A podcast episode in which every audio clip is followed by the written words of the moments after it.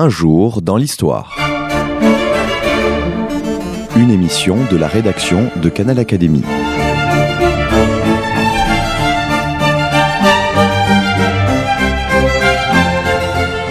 On retrouve Anne Jouffroy.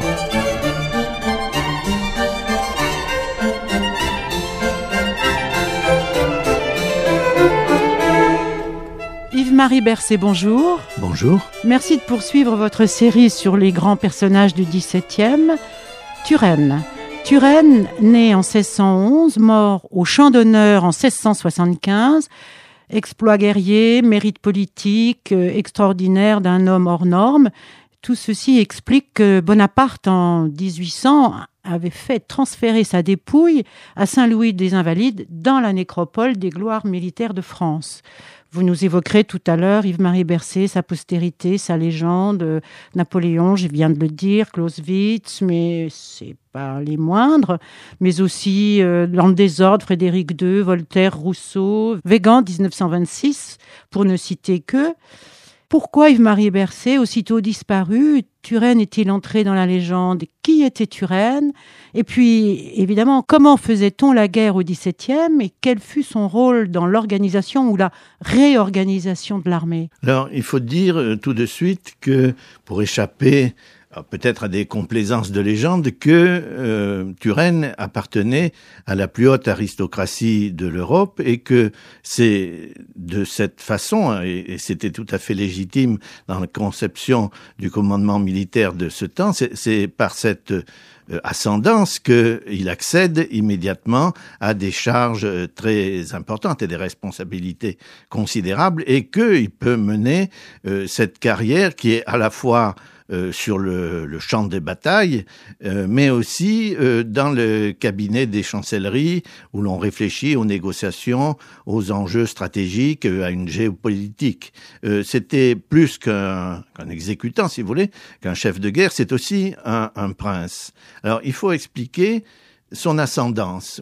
Il est le fils d'un duc, maréchal de France, euh, vicomte euh, de Turenne, euh, Henri de la Tour d'Auvergne, compagnon de Henri IV, un personnage qui était déjà possessionné de manière très puissante et richissime dans l'intérieur du royaume de France. En effet, les vicomtes de Turenne disposaient d'un territoire, la vicomté ou le vicomté de Turenne, qui avait depuis plusieurs siècles des privilèges extraordinaires, exemptant ce territoire, ses habitants, de toute redevance envers le roi et même des logements des gens de guerre. C'était une sorte d'autonomie totale de ce domaine, de ce territoire, qui représente environ une centaine de paroisses à cheval sur le, le Bali-Mouzin, ce qu'on appelle la Corrèze aujourd'hui, et le Quercy, c'est-à-dire le, le département du Lot,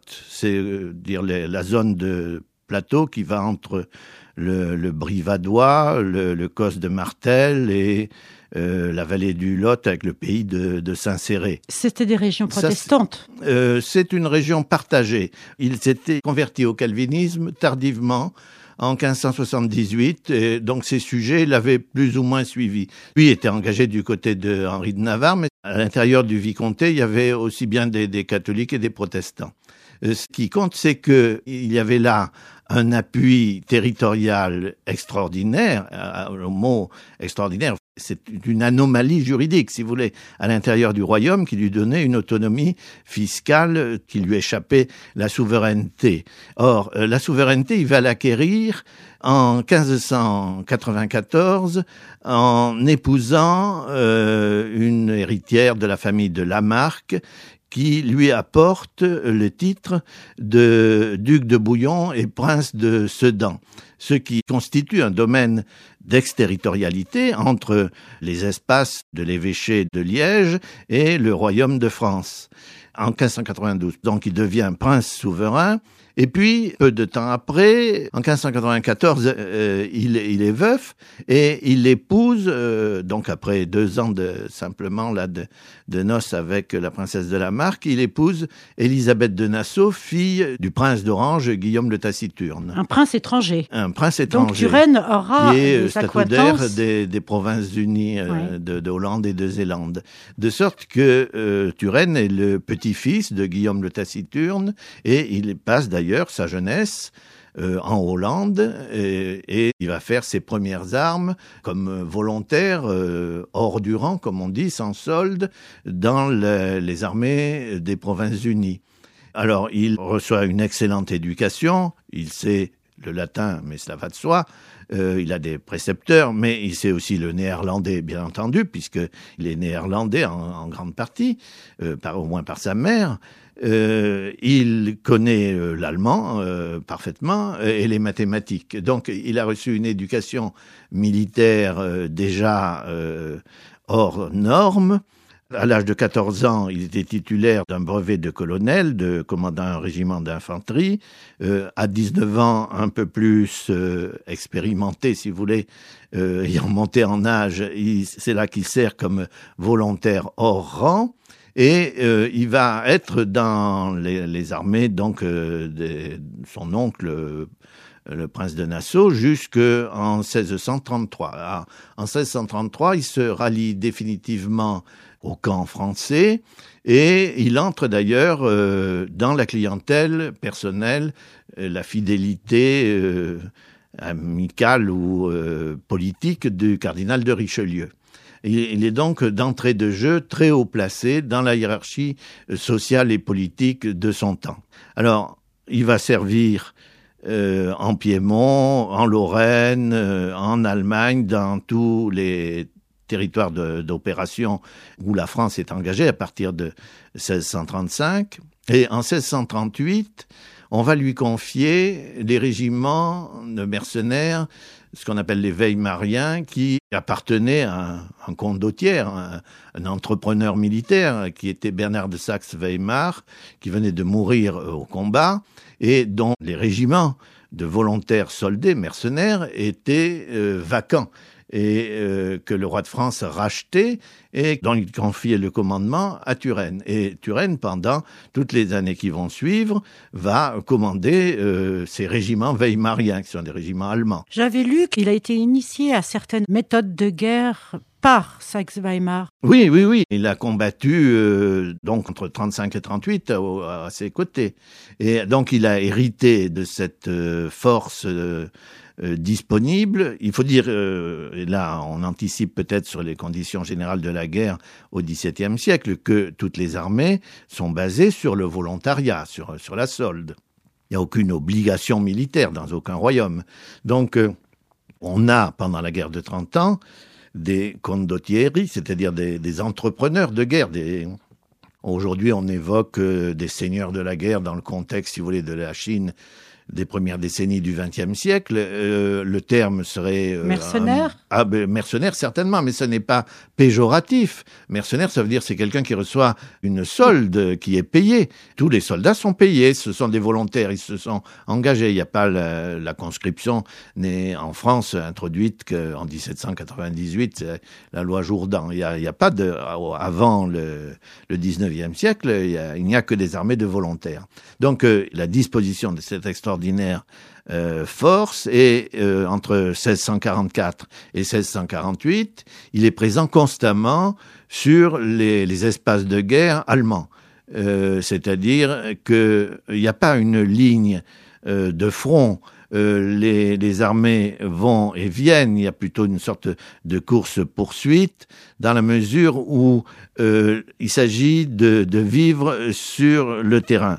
L'approvisionnement, euh, les contrats avec des munitionnaires existent, bien entendu, mais ils n'ont pas reçu euh, l'aspect réglementaire fixe, je dirais contrôlé, qui va venir de plus en plus avec le développement des bureaux de la guerre. Et c'est encore plus vrai dans les théâtres d'opération allemands, où on considère euh, c'est ce que considèrent les impériaux, ce que considèrent les Suédois, que euh, selon le vieux précepte, la guerre nourrit la guerre, c'est-à-dire que les troupes euh, doivent vivre du pays sur lequel elles occupent, soit par des contrats d'approvisionnement qu'elles font avec les notables des grandes villes avec lesquelles elles, discutent, ou bien par force, euh, par, euh, par pillage ou par menace de, de, pillage.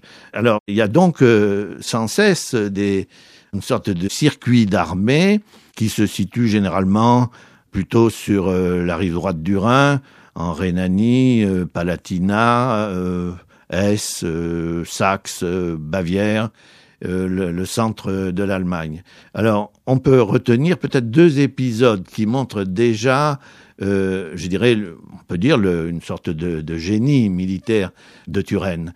En 1647, à la tête de ses Weimariens, il est amené pour répondre aux ordres de Mazarin, qui est soucieux là euh, de ne pas euh, engager trop de troupes sur le front allemand parce qu'il n'en a pas les moyens et parce qu'il veut essayer de parvenir à des négociations avec les princes catholiques euh, allemand, il est amené à euh, amener ses Weimariens à, se retirer des théâtres d'opération allemands, à passer le Rhin pour prendre des quartiers d'hiver euh, sur la rive euh, gauche en Alsace. Et donc à se couper là de, des alliés suédois. Or, ces, ces troupes, les, les Weimariens, refusent d'avancer dans la mesure où ils n'ont pas reçu de solde depuis plusieurs mois ou plusieurs années et euh, ils préfèrent rester sur euh, leur territoire euh, allemand euh, qu'ils comprennent mieux. Et il a donc affaire à des mutineries de refus d'obéissance et Turenne va négocier avec les chefs des mutins avec le lieutenant général Rosen qui commande les Weimariens. Il affecte de négocier, et puis euh, une nuit de juillet 1647, euh, alors que il a juste avec lui une dizaine de mousquetaires, il s'empare pendant la nuit de la personne de Rosen et il le fait expédier prisonnier à Paris euh, pour euh, l'amener à négocier. Et puis, euh, il entraîne la dissociation des, des, mutins, il poursuit ceux qui euh, se, se, dispersent dans le paysage et quelques jours plus tard, il les taille en pièces. Donc il réussit son opération qui est à la fois de négociation et de, de férocité militaire. Alors ensuite, en 1648, les, opérations reprennent euh, au printemps 1648, comme toujours, ben, il y a une interruption euh, assez longue pendant les mois d'hiver et euh, il conduit là une opération pendant les, premiers beaux jours de 1648 contre les Bavarois, contre les électeurs de Bavière qui représentent euh, un allié principal, enfin l'allié méridional le plus puissant de, de, des impériaux.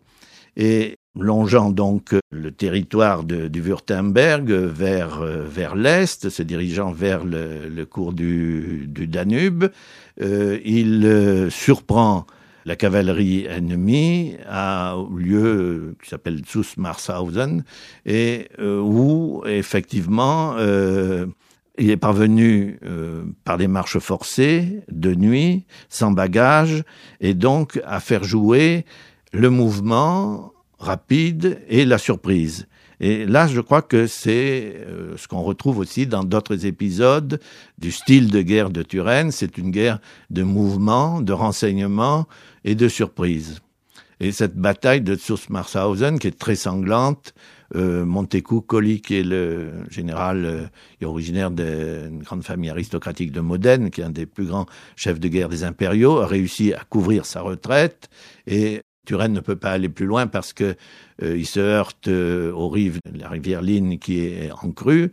On est au mois de mai à ce moment-là et peut pas poursuivre euh, pour menacer Vienne. Mais c'est cette bataille qui est décisive pour amener l'empereur Ferdinand III à la table des négociations et à consentir à signer la paix de Münster, le traité de Westphalie, en octobre 1648. Montecuccoli, c'est celui contre lequel Turenne sera aussi opposé au moment de sa mort en 1675 Oui, c'est le même. C'est le même. Ce sont des hommes qui ont à peu près le, le même âge, qui appartiennent l'un et l'autre. Euh, Montecuccoli a deux ans, je crois, de, de plus que, que Turenne. Il meurt euh, cinq ans plus tard. Oui.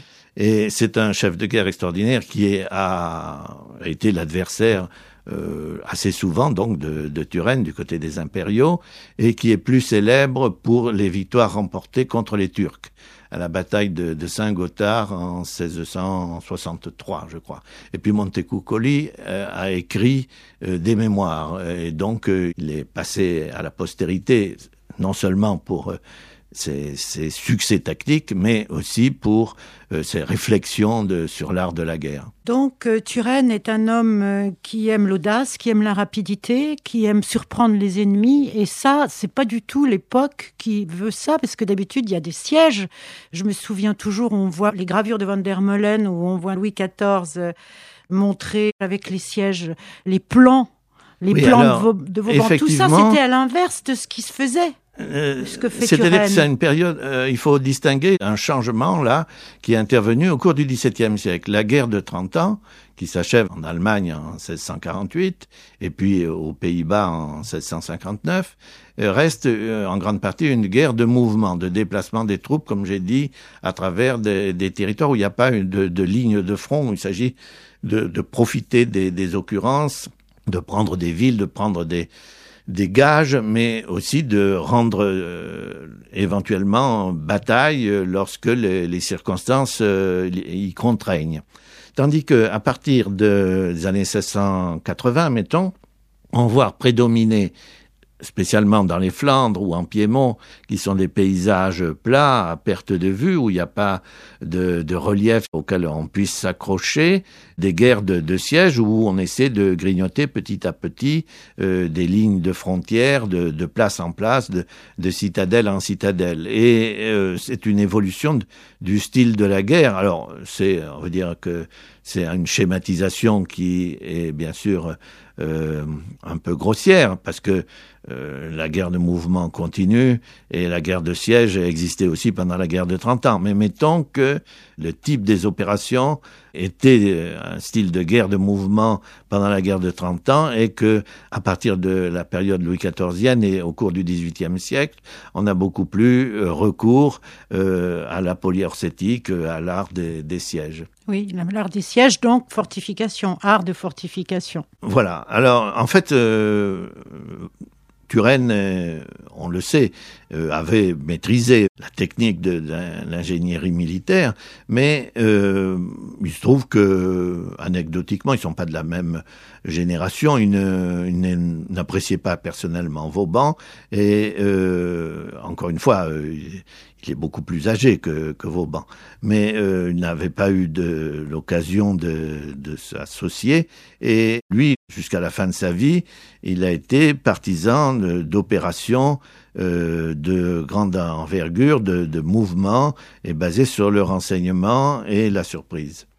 Alors, on peut dire un mot très rapidement peut-être de son rôle pendant la période de la Fronde, où, euh, comme son frère Frédéric Maurice, qui est son frère aîné, duc de Bouillon, il est euh, engagé dans la cause de la Fronde, c'est-à-dire que, comme la plupart du pays en 1648-49, il rejette la légitimité de, de Mazarin qui paraît un ministre usurpateur qui euh, accapare les pouvoirs de, de la régence, euh, qui euh, reporte euh, la conclusion d'une paix générale alors que l'occasion peut s'en offrir, euh, qui est associé à une politique fiscale euh, qui révolte l'ensemble du pays.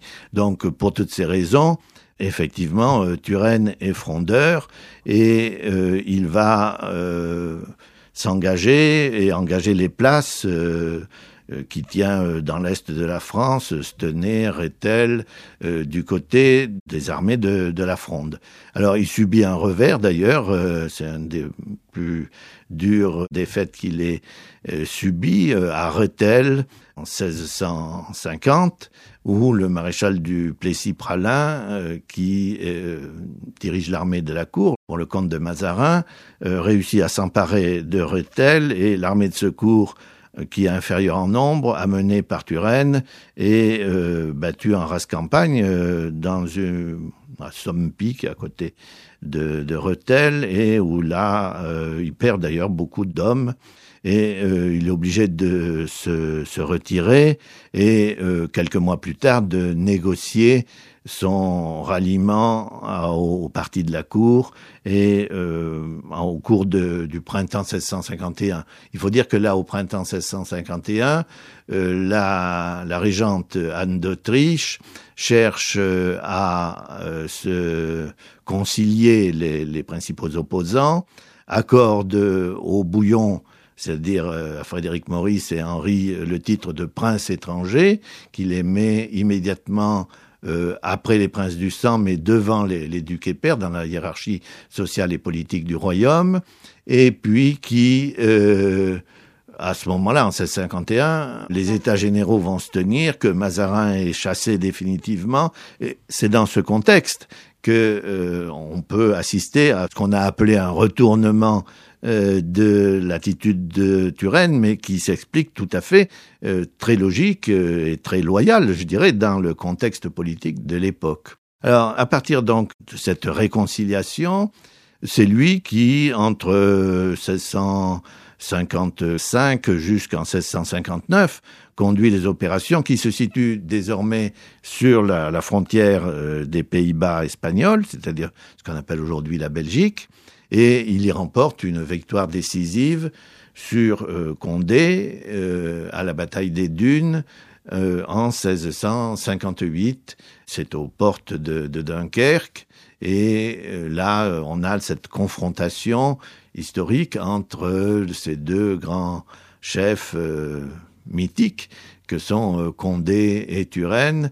Il faut dire que Turenne a l'avantage de loin de la supériorité des forces et que Condé, là, ne, peut que battre en retraite. Et cette bataille-là, comme celle de Susmarshausen en 1648, cette bataille des dunes, est décisive pour amener le roi d'Espagne à négocier, à accélérer les tractations à Fontarabie et à parvenir euh, à la signature de la paix des Pyrénées. Donc vous voyez, chaque fois, on peut dire que Turenne a joué un rôle essentiel dans les, victoires de la cause française.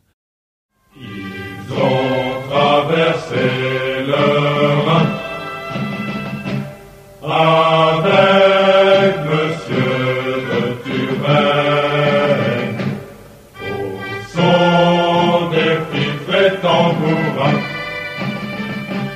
Ils ont traversé le Rhin. Non, non, là, laissez passer. Les Français reprennent la Lorraine. Non, non, là, laissez passer, ils ont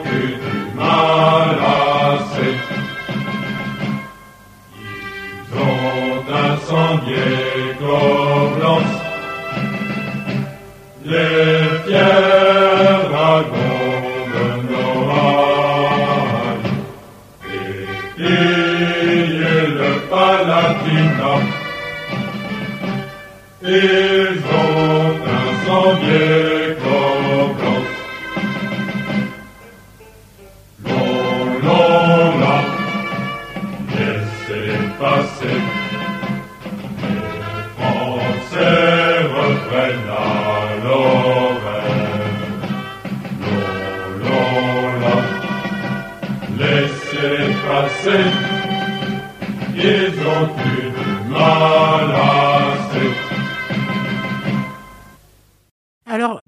étaient les conditions de la guerre à cette époque-là. On eh a parlé tout à l'heure euh, polyarcétique ou bien conquête active, guerre de mouvement, mais pour les soldats, pour euh, Alors, on peut en parler justement euh, en suivant toujours ce, ce, plan chronologique, parce que nous sommes parvenus là en 1659, 1660 au moment où Louis XIV prend lui-même euh, en main les, les, rênes de son gouvernement, le début de, d'un exercice personnel de la monarchie. Et dans cette première décennie de l'exercice du pouvoir personnel de Louis XIV, Turenne est la référence, le Condé s'est rallié, mais il est tenu encore un peu à l'écart. Il ne rentre pas à la cour, il reste dans ses domaines de Chantilly. Et donc le vétéran des, des, champs de bataille de la guerre de 30 ans, c'est Turenne.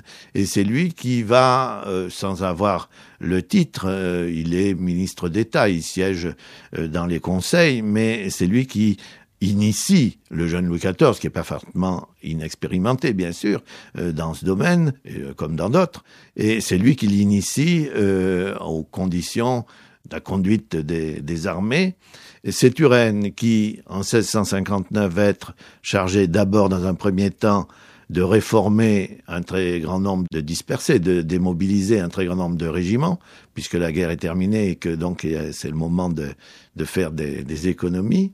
Et puis ensuite, à partir de 1665-66, lorsque Louis XIV prend conscience des capacités de son royaume et euh, a l'ambition d'une sorte d'hégémonie militaire et de, du grignotage des frontières de Lorraine, de Franche-Comté, euh, des Pays-Bas espagnols, euh, c'est euh, Turenne qui est en charge de la réorganisation de, des, des recrutements, de l'armement, euh, des approvisionnements. Et on passe là euh, à le, le style d'une armée de métier.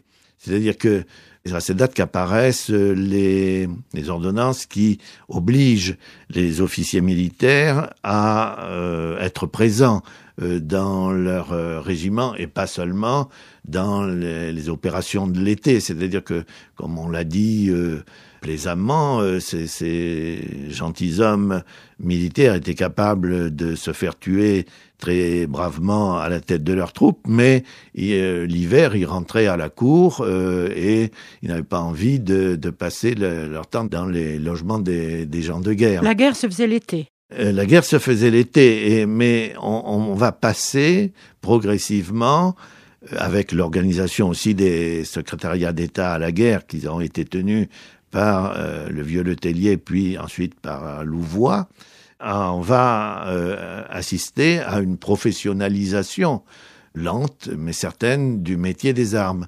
Euh, on crée euh, des grades qui permettent un déroulement de, de carrière, c'est-à-dire qu'on n'est plus désormais euh, militaire euh, dans sa jeunesse et seulement pendant l'été.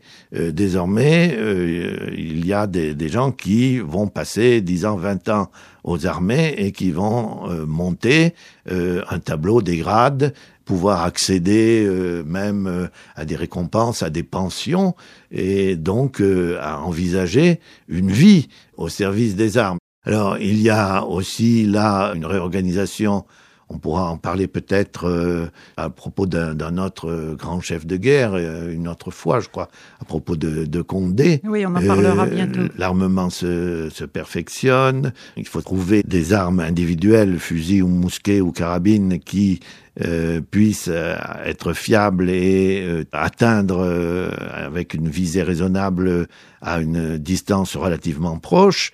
Et ça, c'est un choix qui va se faire technique, qui va se faire sur 20 ou 30 ans. Donc, on n'est pas encore là dans les perfectionnements des années 1680-1690 qui vont faire adopter, généraliser l'arme à fusil ou les grenades, euh, ou bien l'usage des dragons qui sont des fantassins montés. Mais euh, on a avec euh, Turenne là une revalorisation de la cavalerie. Alors c'est un peu le, justement le contraire de, du style de la guerre de siège. Turenne tenait énormément à l'importance traditionnelle de la cavalerie, ce qui est évident dans une guerre Par de, sa mobilité. de rapidité de, de mouvement. Et il aurait voulu que le, le rapport euh, des effectifs entre cavalerie et infanterie soit de 1 à 2, c'est-à-dire deux fois plus de fantassins. Or, en fait, on arrive euh, à, parce que c'est beaucoup plus cher, bien sûr, d'équiper des, des, des, des, des cavaliers, et on est à un rapport de 1 à 5.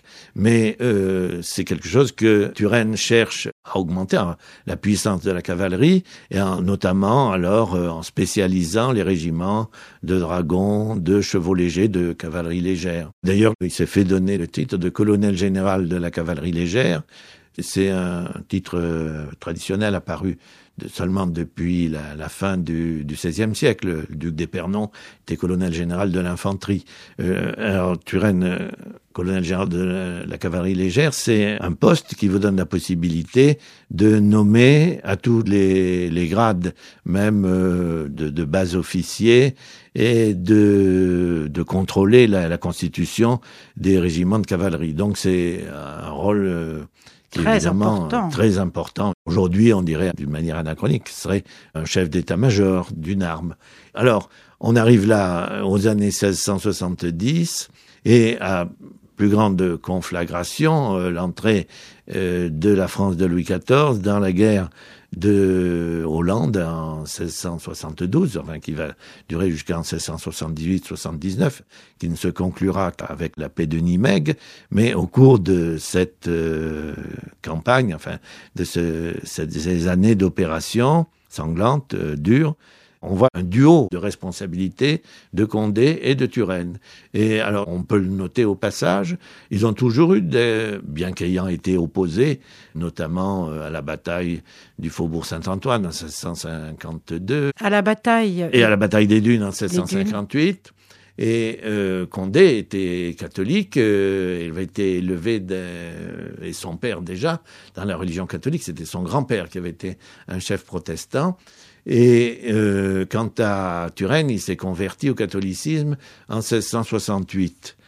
Alors, ce que je voulais dire, c'est qu'ils ont eu, euh, parce qu'ils ont au fond le même rang social, euh, la même conception, les mêmes expériences, un peu la même euh, Condé un peu plus jeune, mais enfin, il n'y a pas une grosse différence de génération. Euh, ils ont le, la même conception géostratégique.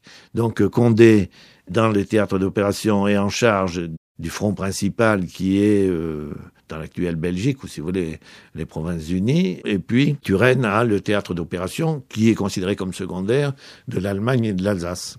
Alors, c'est là qu'il va mener euh, deux campagnes euh, où il va se couvrir d'une gloire qu'il avait déjà acquise très largement dans les péripéties précédentes. Mais là, en 1674-75, je dirais qu'il y a une orchestration de ses mérites, de sa personne, qui est voulue directement par Louis XIV. C'est que Louis XIV euh, s'associe et associe sa gloire aux cheveux blancs de Turenne, à la mémoire de ses batailles, de ses campagnes.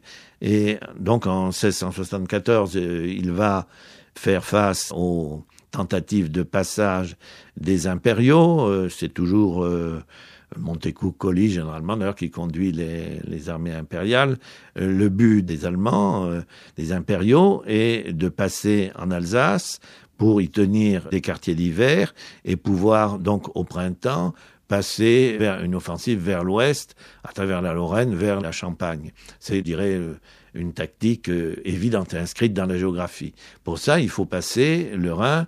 Il y a très peu, il y a le pont de Kiel, qui est en face de Strasbourg, et Strasbourg est une ville libre d'empire allemande et qui est fidèle à l'empereur et qui n'octroie pas ce passage à n'importe qui, bien entendu, qui contrôle le pont de Kiel. Et les impériaux risquent d'avoir plus de facilité, bien sûr, d'y accéder, ou bien ils peuvent passer plus au nord par Spire, ou bien euh, plus au sud euh, vers euh, les ponts qui sont entre Bâle et la plaine de Colmar ou qui peuvent être des, des, ponts de bateaux.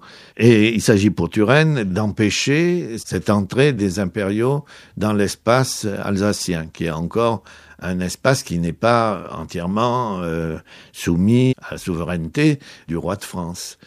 Alors, ce que va accomplir notamment en juillet 1674 Turenne, c'est une politique de terre brûlée. Il fait ravager, il fait faire ce qu'on appelle le dégât sur la rive droite du Rhin, dans l'espace euh, de campagne du Palatinat, où on fait évacuer la population et on brûle, on détruit les villages. Oui, donc le ravage du Palatinat de 1674 on évacue la population, on ne Oui. massacre pas les populations. Non, on ne- bah, c'est- sauf euh, vraiment s'ils s'opposent trop avec trop de résolution. Mais de même, en 1689, Un ravage voulu par matériel. Louvois, c'est un ravage matériel, mais qui a beaucoup plus d'extension en 1689 parce que il est étendu aux villes, alors que le but de Turenne, c'était de détruire les récoltes pour empêcher que euh, cet espace, euh, puisque ça se situe en juillet, les moissons sont faites, il s'agissait de détruire les récoltes pour empêcher que cet euh, espace de la rive droite euh, du Rhin Alimente puisse servir d'approvisionnement aux aux impériaux. ennemis, oui. alors, euh, c'est quelque chose qui, effectivement, nous euh, paraît tout à fait euh, choquant dans nos, contextes de paix, ou encore que les usages de la guerre les plus contemporains ne sont pas nécessairement euh, de la plus grande sérénité, mais c'est politique du ce qu'on appelle faire le dégât, c'était une technique classique du style de la guerre du XVIe, XVIIe siècle. Alors ensuite, l'autre campagne qui est peut-être la plus glorieuse, c'est l'hiver de 1674, où Turenne, pour de rechef essayer de repousser les impériaux qui étaient rentrés de nouveau en Alsace, va passer par le sud des Vosges, par euh, la plaine de Mulhouse, et il aborde une concentration ennemie qui est retranchée euh, aux environs de Colmar et de Turkheim, et il va utiliser un peu la, même démarche qu'à Souss-Marshausen, c'est-à-dire que il fait faire une approche de nuit par l'école des Vosges. On est au mois de décembre ou de janvier, je ne sais plus la date exactement. Donc euh, une période très froide et où son infanterie va euh, surprendre les impériaux dans leur cantonnement par le côté ouest. La bataille est assez longue, elle dure toute la, journée. Euh, les impériaux sont obligés de battre en retraite. Il faut dire que Montecuccoli n'a pas euh, le, commandement unique, alors que Turenne dispose d'une vision totale, si vous voulez, des opérations. L'armée des impériaux est constituée de contingents différents et de chefs de guerre donc qui correspondent à différents princes. Euh, Clausewitz a dit qu'on retrouvait un peu les, les partages de la diète d'empire et Montecuccoli, euh, là aussi, parvient du moins à euh, battre en retraite, à faire repasser euh, ses troupes au pont de Kiel. Alors, c'est la victoire de Turkheim et c'est celle qui est liée le, plus fortement à la, mémoire de Turenne. Et il faut dire qu'elle est peut-être moins importante, enfin même certainement beaucoup moins importante en effectif, en, en nombre d'hommes, en nombre de, de pertes, que les deux grandes batailles de Souss-Marshausen et des Dunes. Oui, mais stratégiquement Mais, parlant, c'était euh, génial. c'est-à-dire qu'elle a été orchestrée prodigieusement par Louis XIV et par l'opinion et on en a fait un triomphe à Paris. Alors, dans ce contexte, vous voyez, les premiers mois de, de 1675, Turenne est bien sûr euh, un personnage qui n'a aucune preuve à donner, il est au fait de la gloire, mais il acquiert une extraordinaire popularité, une orchestration, une mise en scène qui est politique et qui est voulue par Louis XIV. Or, dans ce moment intense de propagande militaro-politique, au cours de l'été, Il meurt. il va trouver la mort dans, ce n'est même pas un combat, c'était une reconnaissance d'avant-garde, un, un boulet euh, isolé le frappe et il meurt. Donc il meurt au, Au- comble de, de sa, sa gloire. gloire. Et c'est une déploration unanime, euh, sa dépouille est suivie euh, de ville en ville par des centaines ou des milliers de gens qui pleurent, qui crient. Et il est tué, je crois, le, le 27 juillet 1675. Louis XIV ordonne, le 31 août, des funérailles grandioses qui ont lieu à Saint-Denis, dans la basilique euh, où sont enterrés les rois de France. Son neveu, qui était cardinal de Bouillon, abbé de Cluny, aurait voulu qu'il soit inhumé à Cluny. Mais euh, Louis XIV euh, a voulu lui donner ce- cet honneur euh, tout à fait exceptionnel de l'enterrer à Saint-Denis. Et c'était son cœur qui a été, du moins, c'était un usage funéraire, dissocié et enterré à l'abbaye de Cluny. Après, bon, eh bien, il y a eu la période révolutionnaire, le saccage de l'abbaye de Cluny, le saccage de la basilique de Saint-Denis et Bonaparte, premier consul en 1800. Je crois que c'est tout à fait significatif comme épisode politique, a voulu que dans le désastre du ravage de Saint-Denis, on retrouve le monument funéraire de Turenne et qu'on le transporte non en dehors de la basilique des rois, ce qui n'aurait pas eu de sens au des courants de l'opinion du consulat, mais aux invalides qui devenaient le réceptacle des gloires militaires de la France. Oui, alors parlons un tout petit peu parce que c'est important de la postérité. Turenne a écrit ses mémoires, elles ont été lues par les plus grands, elles ont été commentées, complétées.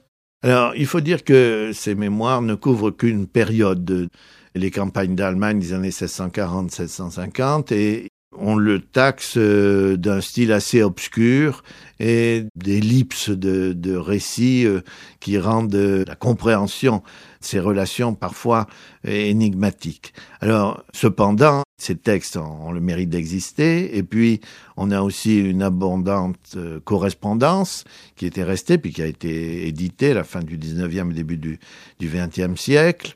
Euh, on a donc une documentation qui est précieuse, qui est relativement abondante.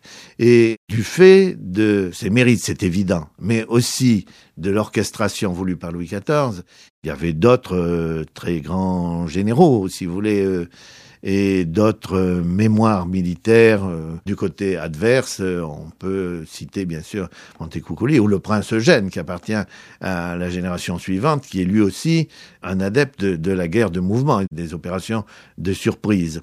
Donc, parmi les, les, écrivains militaires, il n'est pas le, je dirais, le plus clair, le plus illustre. Cependant, il a été rattaché, si vous voulez, au plus grand succès des armées françaises du XVIIe siècle, de cette période d'hégémonie de la France dans le concert des nations européennes.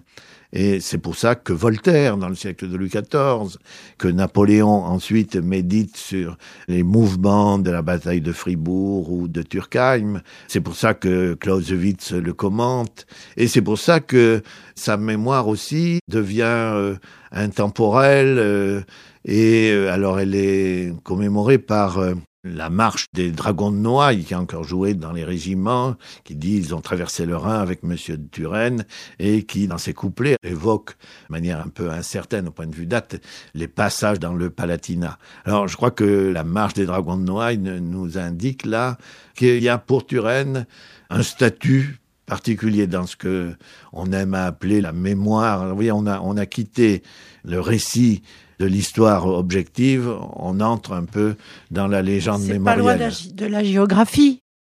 Euh, voilà. C'est pas religieux, mais c'est tout de même. c'est-à-dire que, alors, à l'avantage du Turenne, on dira que c'était un personnage qui était d'une très grande vertu, euh, qui était très généreux avec euh, ses ennemis, euh, qui a toujours euh, traité euh, superbement et loyalement ses adversaires lorsqu'ils étaient prisonniers. Et ses soldats, je crois. Et ses soldats c'est-à-dire qu'il avait conscience, en bon organisateur, des, nécessités de ravitaillement, d'approvisionnement et d'armement, et que par conséquent, son armée ne se dissociait pas par disette, euh, par maladie ou par toutes les raisons qui pouvaient euh, entraîner très vite la dispersion de troupes. Merci beaucoup Yves-Marie Bercé. Vous nous avez montré Turenne, qui est une figure singulière, mais exemplaire aussi d'après tout ce que vous venez de nous dire sur ce caractère d'honnête homme Voilà, je crois que finalement, à juste titre, que la légende l'a choisi et l'a associé au succès, aux victoires des armées françaises du XVIIe siècle. Merci beaucoup. La prochaine fois, ça sera Condé, n'est-ce pas? Voilà, ce sera encore un autre chef de guerre. Au revoir.